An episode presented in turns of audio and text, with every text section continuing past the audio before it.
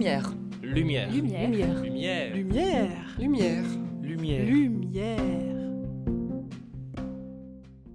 Lumière sur les fonds subantarctiques avec Thomas Saucède, chercheur au laboratoire Biogéosciences CNRS Université de Bourgogne-Franche-Comté à Dijon.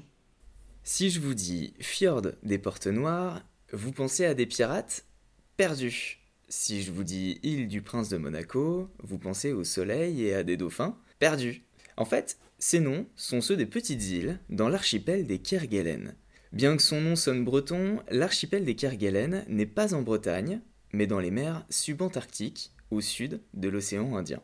C'est le terrain marin de recherche de Thomas Saucède, qui est chercheur et directeur adjoint du laboratoire Biogéosciences à Dijon, laboratoire CNRS, Université de Bourgogne-Franche-Comté. Il est paléontologue et macroécologue. Bonjour Thomas. Vous êtes pour moi l'archétype de l'explorateur des temps modernes. Qu'allez-vous donc faire dans les 50e hurlants? Alors, euh, avant de vous parler des 50e hurlants, moi je vais vous parler d'Antarctique, parce que c'est par là que j'ai commencé. En fait, ce qui m'intéresse, hein, c'est la biogéographie, c'est-à-dire euh, comprendre euh, comment sont réparties les espèces sur Terre et pourquoi. Pourquoi c'est comme ça? Est-ce que ça peut changer En particulier, comment ça évolue au cours du temps?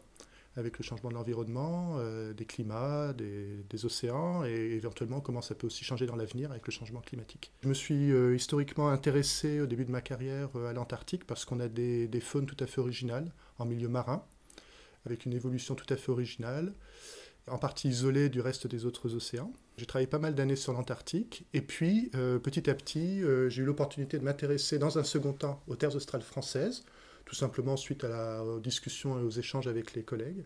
Dans un second temps, euh, j'ai étudié la répartition des espèces dans les terres australes françaises. Ce qui est original, c'est que ce sont des archipels, ce sont des îles qui sont coincées en limite de deux océans. Euh, L'océan Antarctique, très froid, hein, fait toujours en dessous de 2 degrés euh, pour les températures d'eau de, de, surface. Puis un océan un peu plus chaud, toujours au-dessus de, de, 8 degrés, l'océan Indien. Et donc ce sont des, des îles qui en plus d'être isolés, ont une position euh, tout à fait originale vis-à-vis -vis de l'océan et du climat. Donc initialement, voilà, moi ma problématique, c'est de comprendre quelles sont les espèces qui sont présentes là-bas, quelle est cette biodiversité, euh, pourquoi elles sont réparties là, quelle est leur histoire évolutive, et euh, aussi qu'est-ce qui risque de leur arriver dans l'avenir hein, avec le, les changements globaux. Donc ça, si je comprends bien, c'est les enjeux du projet Protecare, dont vous êtes responsable. Je vous raconte mes problématiques de recherche à moi au départ. Et alors effectivement, euh, ce qui s'est passé, c'est que en travaillant sur les terres australes, comme ce sont des, îles qui, sont, euh, ont une position particulière et qui sont euh, relativement sensibles au changement de l'environnement, en discutant avec les terres australes, il nous a semblé opportun de mettre en place un observatoire de la biodiversité marine côtière autour de ces îles australes avec un double objectif. Un objectif de recherche fondamentale hein, pour euh, comprendre euh, finalement euh, quelles sont ces espèces, mieux comprendre cette biodiversité, avec différents volets de recherche fondamentale, et puis aussi avec un volet de conservation, et en particulier avec un objectif de, pouvoir fournir des critères scientifiques aux terres australes, et en particulier à la réserve des terres australes, hein, pour, pour une bonne gestion de, de ces territoires. Donc ça, c'est le programme Protecare, Hein, c'est un observatoire de la biodiversité marine côtière euh, dans les terres australes. Donc du coup, vous vous intéressez en particulier aux organismes euh, sur les fonds marins. On n'imagine pas trop quelle vie il y a dans les profondeurs des mers froides. Alors euh, cette vie, elle est très contrastée selon les endroits. Par exemple, Antarctique et subantarctique, ça n'a rien à voir. C'est très très différent. Euh, le subantarctique, ce qui est assez marquant quand on, quand on, on plonge et puis qu'on met la tête sous l'eau hein, dans les îles subantarctiques, c'est que ce sont des eaux qui sont, qui sont froides, mais pas suffisamment froides pour qu'il y ait de la glace. Et ça, c'est déterminant pour la vie marine, parce qu'on va trouver en zone côtière, hein, entre 0 et 100 mètres, une grande diversité, une grande abondance d'organismes. Hein, les, fonds marins sont vraiment couverts d'un tas d'organismes. Euh, alors c'est très varié, hein, ça va depuis euh, des, coraux, des éponges, euh, aux poissons. Donc il y a une, grande richesse, une grande diversité. À l'inverse, quand on est dans des eaux vraiment antarctiques, où là la glace est très présente en zone côtière, cette grande diversité, on va la trouver plus profondément au-delà des 100 mètres. Donc c'est beaucoup moins, il y a moins d'abondance, moins de diversité dans les premiers mètres. Et peut-être que vous avez déjà été amené à rencontrer de nouvelles espèces? Oui, mais euh, je m'en suis pas rendu compte, pas tout de suite. C'est surtout vrai pour euh, les, organismes qu'on dit invertébrés marins ou même les macroalgues. Il y a une grande diversité d'espèces qui sont souvent mal connues, mais euh, c'est très difficile aussi de les, bien les identifier dans un premier temps. Donc on, finalement, on, a fait des, observations, on, régulièrement on, prélève des, espèces, des individus, et finalement, euh, c'est après avoir fait un certain nombre d'analyses que, que ce soit moi ou les collègues, on s'aperçoit qu'en fait c'est une nouvelle espèce ou un nouveau groupe. Mais sur le moment, euh, on n'a pas de connaissances suffisamment exhaustives et pointues pour se dire ah tiens, subitement voilà une nouvelle espèce.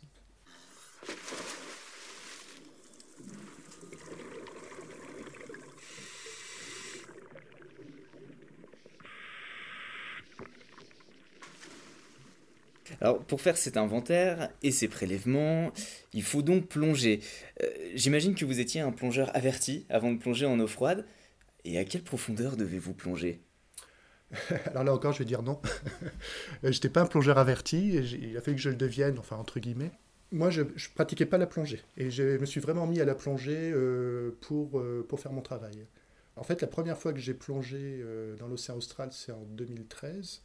Et j'ai commencé, je l'ai su heureusement quelques années avant, j'allais faire ça. Donc dès 2010, je me suis formé à la plongée euh, spécifiquement pour, euh, comme outil de travail en fait. Hein. Et puis évidemment, j'ai pris beaucoup de plaisir, mais euh, j'étais pas plongeur initialement. Donc j'ai passé mes différents niveaux de plongée. Ensuite, j'ai fait euh, qualification, les certifications requises ministère du Travail pour pouvoir plonger dans le cadre de mon activité professionnelle. Et ça, j'ai essayé de le faire voilà, dans, les, dans un temps assez court, hein, en trois ans pour effectivement avoir les, les, certifications puis les compétences pour plonger. Alors la, la particularité de, de, plonger dans les territoires isolés euh, comme les terres australes, c'est qu'en fait euh, se pose à nous un, certain nombre de, de, problématiques en termes de sécurité. Et en particulier, euh, on n'a pas accès à des caissons de, recompression. Hein, on n'a pas accès à ces, caissons quand on plonge là-bas, parce qu'on est, on est loin de tout. Et ça, ça a d'importantes conséquences, en particulier euh, officiellement, enfin, on n'a pas le droit de plonger au-delà des 20 mètres. Donc la plongée, elle est pratiquée exclusivement euh, dans les 20 premiers mètres, mais avant tout pour des raisons de sécurité, pour euh, éviter tout risque d'accident de, décompression, et non pas pour des raisons, je dirais, naturelles ou, des, pas de, de particularité hein, de, la biologie ou de ses environnements. C'est vraiment lié à des, des obligations réglementaires. Et à, à, quelle fréquence vous êtes amené à plonger? Parce que j'imagine que derrière, il y a un, important suivi médical aussi. Alors tout ça, c'est très réglementé. En fait, euh, le suivi médical, alors il se fait bien en amont, hein, euh, où il y, a, des visites médicales, euh, où il y a le, les terres australes ont un, service médical qui, s'assure que, la réglementation en matière de plongée, elle est, bien respectée, que voilà que tout plongeur est en bonne condition physique pour pouvoir plonger. Et puis il y a une réglementation hein, assez stricte sur, qui détermine la, plongée. Alors cette réglementation, elle dit qu'en fait, on n'a pas le droit de plonger plus de deux fois par jour. Ce qui, après tout, est pas plus mal, parce que c'est vrai que plonger en eau froide, et puis surtout sous des conditions de mer difficiles, il euh, n'y a pas que le froid, il y a aussi beaucoup le, vent, euh, donc il y a beaucoup de fatigue.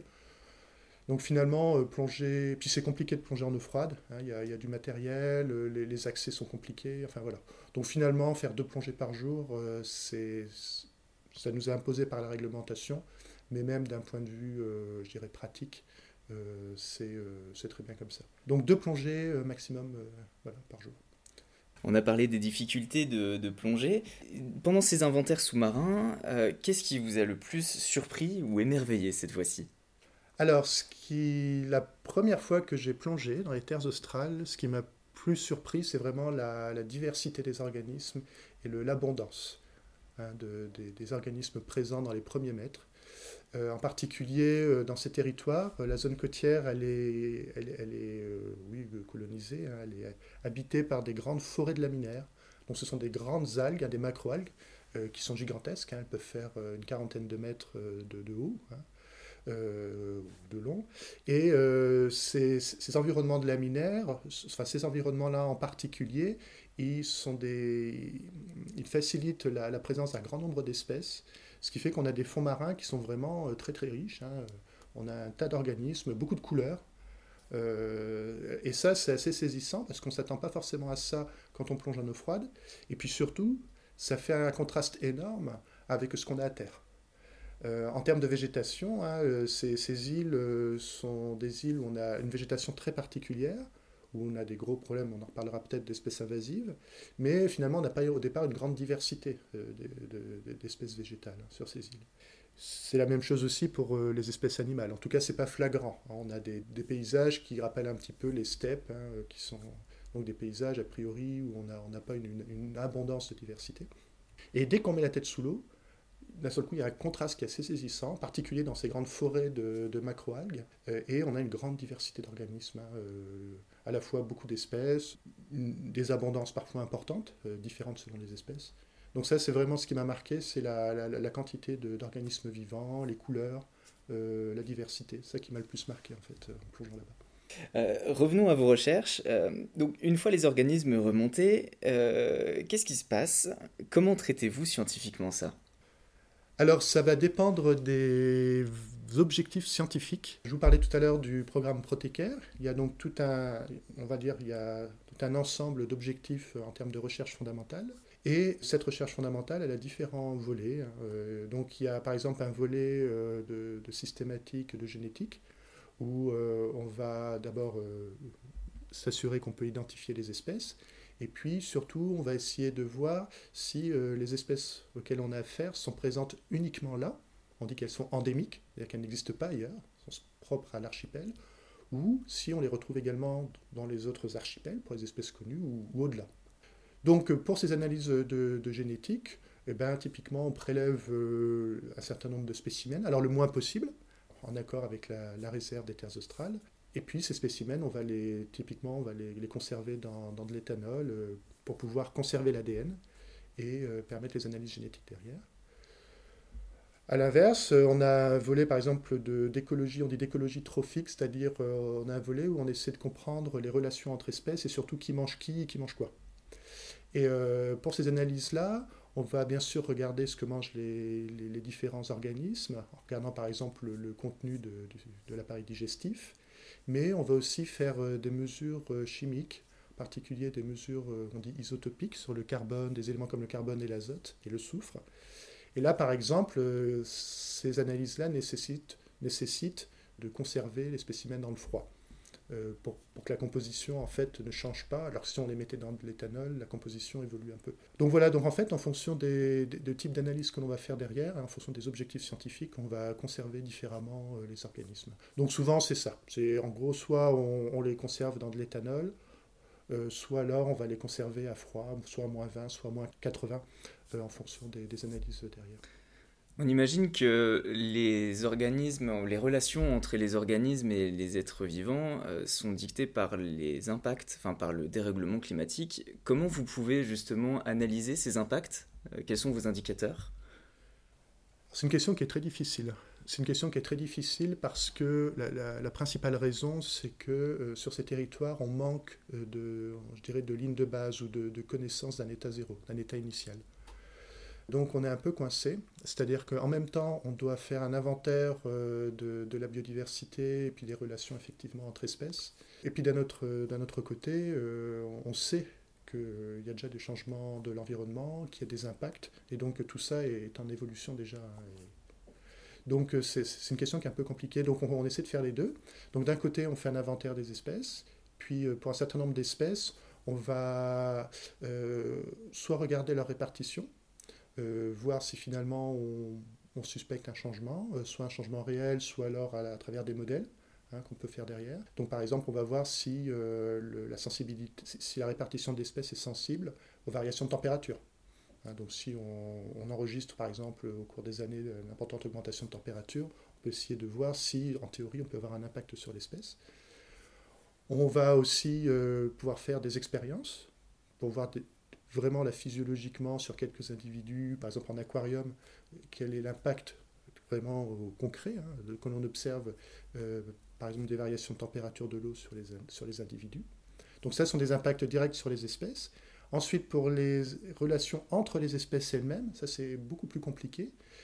on va essayer de le faire notamment à travers ce que je disais tout à l'heure, euh, l'écologie trophique, c'est-à-dire à travers la reconstitution des chaînes alimentaires. En fait, en, regardant un peu les, redondances ou les, relations entre, entre, espèces, entre les relations d'espèces de, de, mangées, puis au contraire celles qui va, les, prédateurs qui vont se nourrir euh, des espèces euh, plus haut niveau de la chaîne alimentaire, eh en fonction de, ce type de relation, on peut essayer de, prédire l'impact de changement de l'environnement, ou par exemple du changement dans les ressources nutritives au départ, sur ces relations entre espèces. Alors, je suis très curieux, j'imagine que je ne suis pas le seul, à savoir comment euh, se déroule une mission en Terre australe. Comment ça s'organise euh, en amont? Est-ce que vous avez des autorisations spéciales à demander? Quelles sont les conditions logistiques? J'imagine que l'inventaire du matériel emporté doit être vérifié maintes et maintes fois pour être sûr de rien oublier.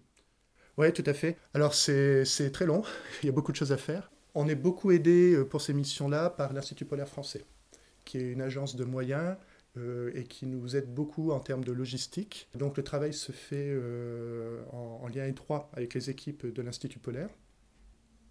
En général, une, spécifiquement pour les terres australes, une, une campagne, ça se prépare, je dirais, deux ans à l'avance où on va déposer un, projet, on va prévoir, hein, on va tout simplement exposer les objectifs, etc. Puis on va, tout ça va être évalué par des pairs, hein, et puis euh, finalement, le, on nous dit bah, est-ce qu'effectivement euh, votre projet paraît euh, pertinent ou pas, et est-ce qu'on est en mesure aussi de le mettre en œuvre dans les terres australes?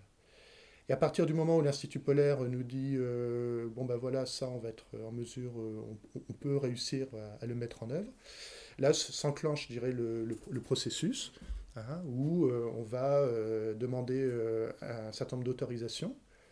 Alors, vis-à-vis des terres australes françaises, des autorisations de, demande d'accès, de demande d'implantation de, de, structures, par exemple un thermomètre, un enregistreur du climat, quel qu'il soit, et puis euh, effectivement autorisation de prélèvement, en particulier parce qu'on va travailler dans une réserve.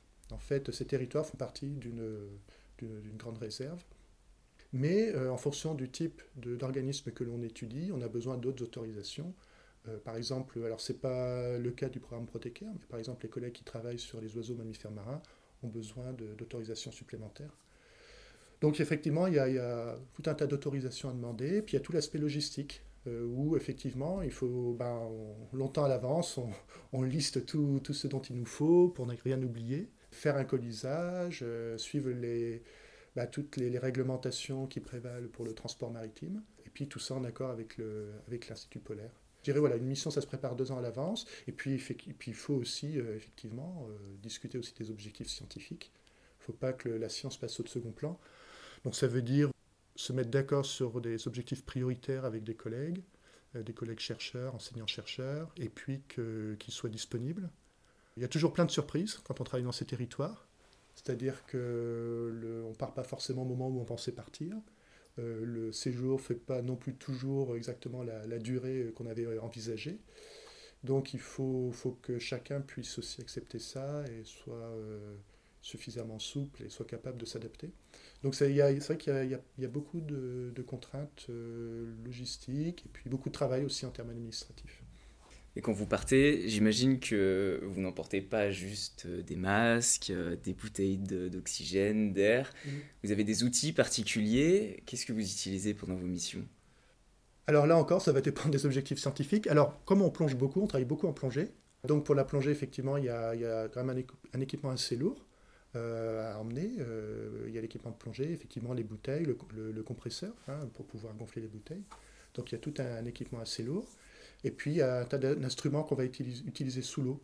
Euh, par exemple, euh, pour fixer des, instruments au fond de l'eau, on va utiliser des petits percuteurs hydrauliques. On travaille beaucoup à partir de, l'image aussi, de plus en plus. Pas que nous, hein, ça c'est vrai pour, euh, en écologie marine en général.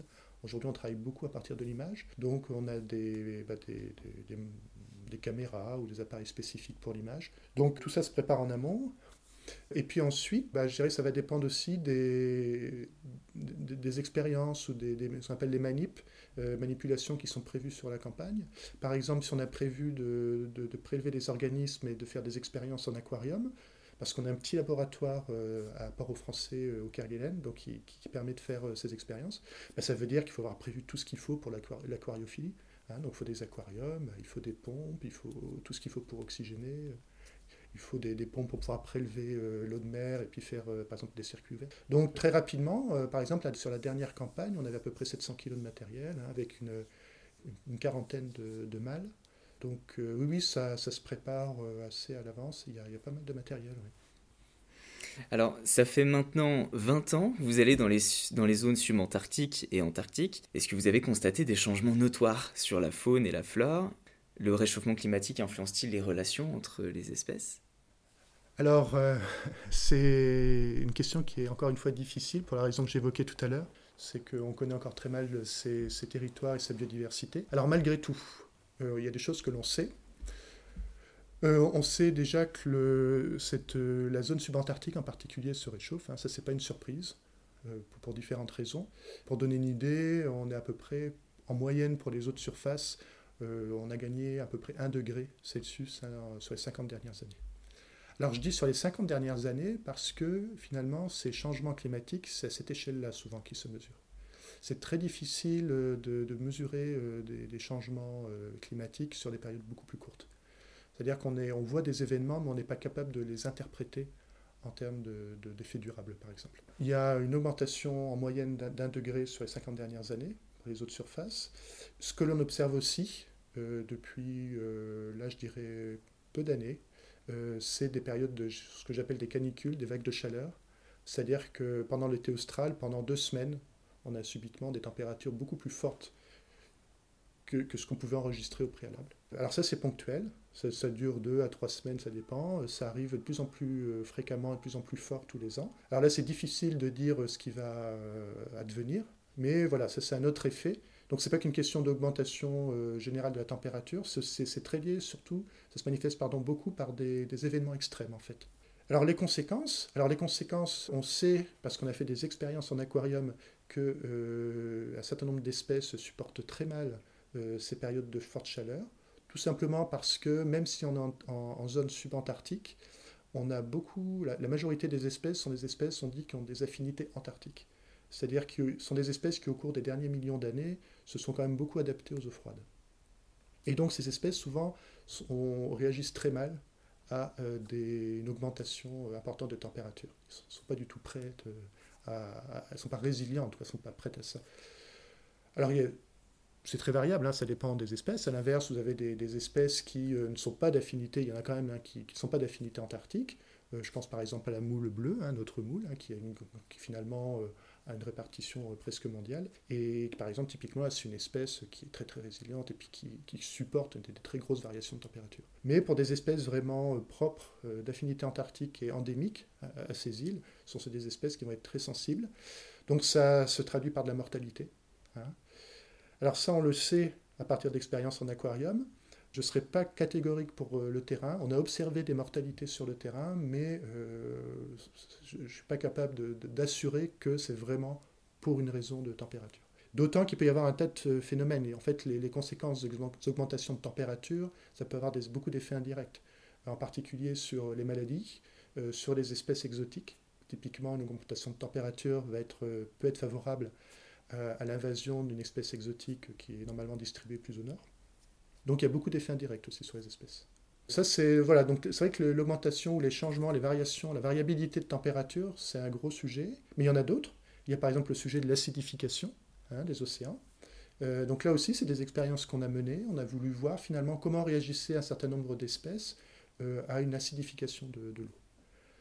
Alors pour rappel, hein, l'acidification des océans, c'est aussi une grosse problématique actuelle hein, au niveau mondial. C'est tout simplement lié au fait que l'océan, euh, l'eau de mer absorbe en partie euh, l'excès de CO2 qui est dans l'atmosphère.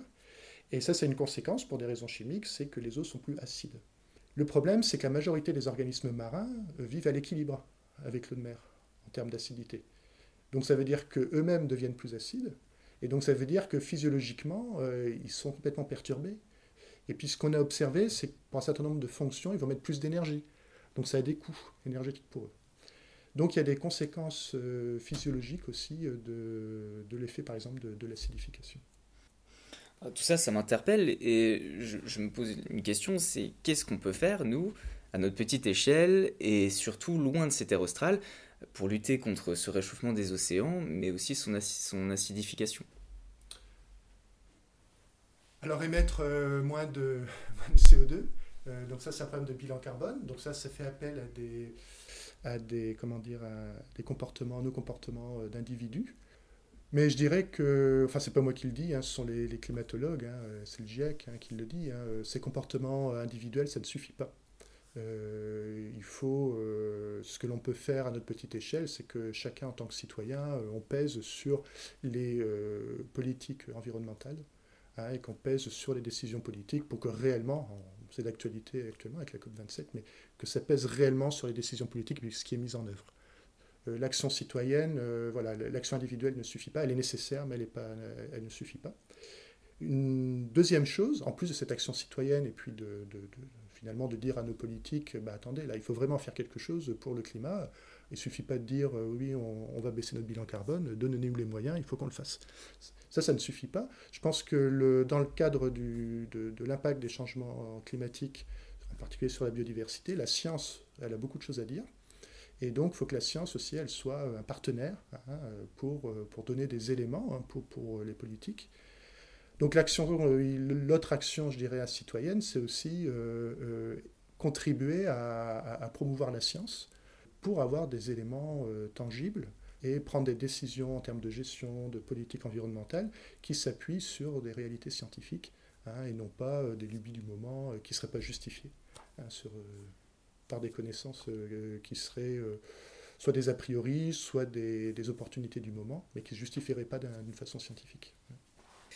Je vous remercie, Thomas, de nous avoir fait à la fois voyager aux antipodes et mieux comprendre ce qui se passe au fond des océans.